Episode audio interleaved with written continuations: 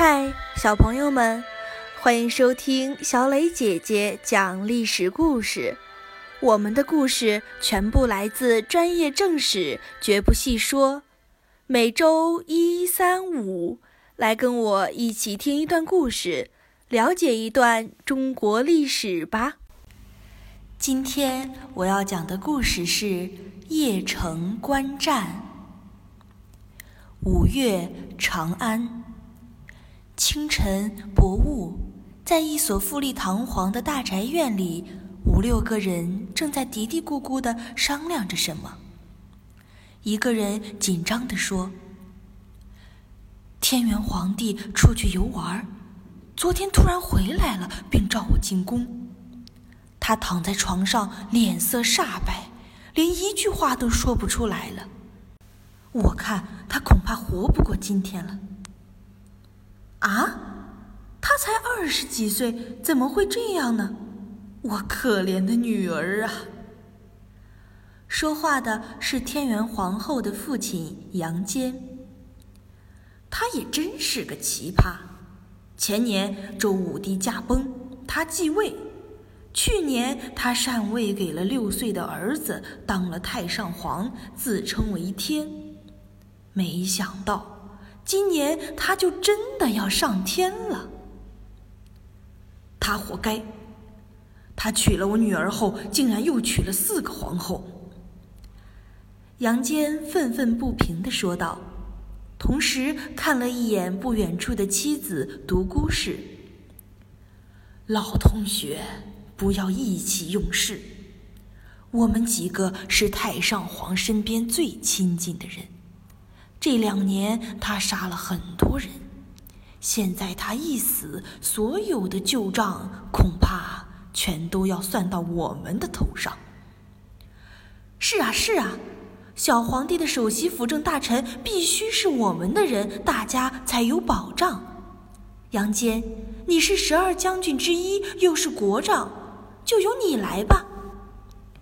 杨坚连连摆手说：“不行，不行。”我的职位一直比较低，也没有战功，威望不够，我怎么管得了整个朝廷呢？没时间推来推去了，快点决定！你要是不干，就由我来干。杨坚把头转向一边，他的妻子，来自八柱国之一的独孤氏，正冲他用力点头。杨坚咬咬牙，大声说。好，就我来。当天，天元皇帝就驾崩了。几个人假传天元皇帝的诏令，宣布由杨坚总管京师和皇宫的禁军，并任左丞相，辅佐小皇帝。杨坚将小皇帝从原来他住的正阳宫搬到太上皇住的天台。然后派禁军进驻正阳宫，将他改为了丞相府。这样，他既控制了小皇帝，也控制了文武百官，把握了朝政。然而，事情没有这么简单。宇文家的皇族宗亲见大权旁落，非常不高兴。尤其宇文泰的几个儿子，是最尊贵的亲王。他们借口有个公主要远嫁突厥，纷纷从外地回到京城。他们想方设法要从杨坚手里夺回大权。一时间，长安城里流言四起，暗潮涌动，处处是阴谋诡计，令人防不胜防。除了亲王外，拥有实权的地方将领也对杨坚很不服气。尤其是驻扎在邺城的尉迟迥。尉迟迥六十多岁，位高权重，威望很高。他控制着关东十个州的兵力。他的孙女也是天元皇帝的五个皇后之一，实力雄厚。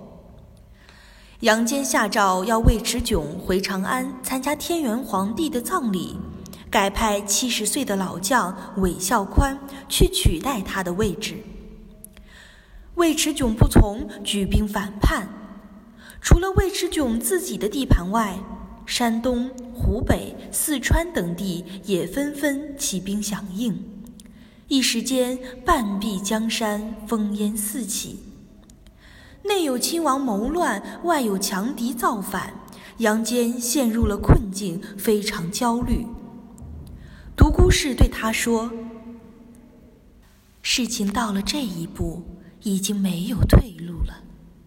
骑虎难下，你就努力去做吧，我不会怪你的。”杨坚看着独孤氏，狠狠地点了点头。杨坚非常小心地躲过了多次谋杀，并除掉了几个亲王。同时，他派老将韦孝宽为元帅。率军讨伐尉迟迥，很快就攻到邺城附近。尉迟迥的兵力很强盛，有十多万人，另外还有五万援军在路上。而且尉迟迥带兵打仗几十年，仍然老当益壮。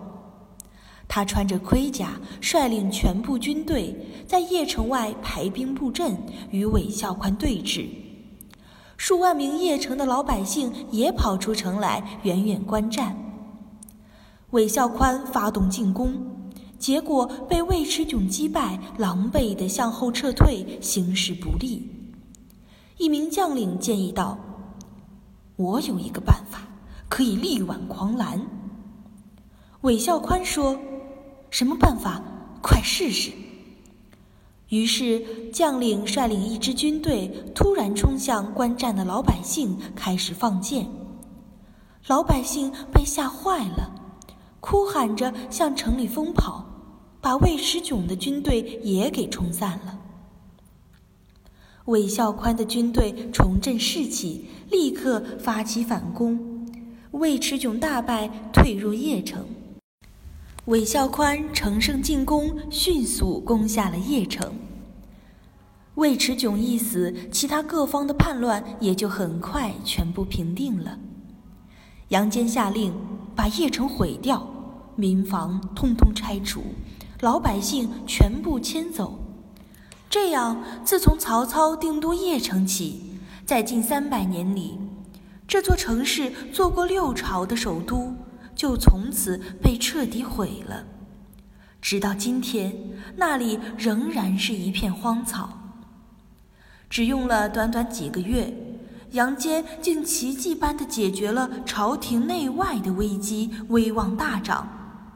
他被任命为大丞相，又被封为隋王，并接受九锡之礼，独揽朝政。他没有犹豫。立刻逼小皇帝禅位，自己称帝，定国号为隋。此时离那一个清晨才刚刚过去十个月，一个新的朝代开始了。小朋友们，今天的故事就讲到这里。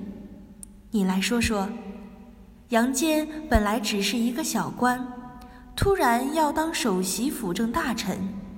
不但责任重大、困难重重，而且甚至有生命危险。如果你是他的妻子独孤氏，你会鼓励杨坚试试吗？为什么呢？欢迎留言说出你的看法。感谢你的收听，我们下个故事再会。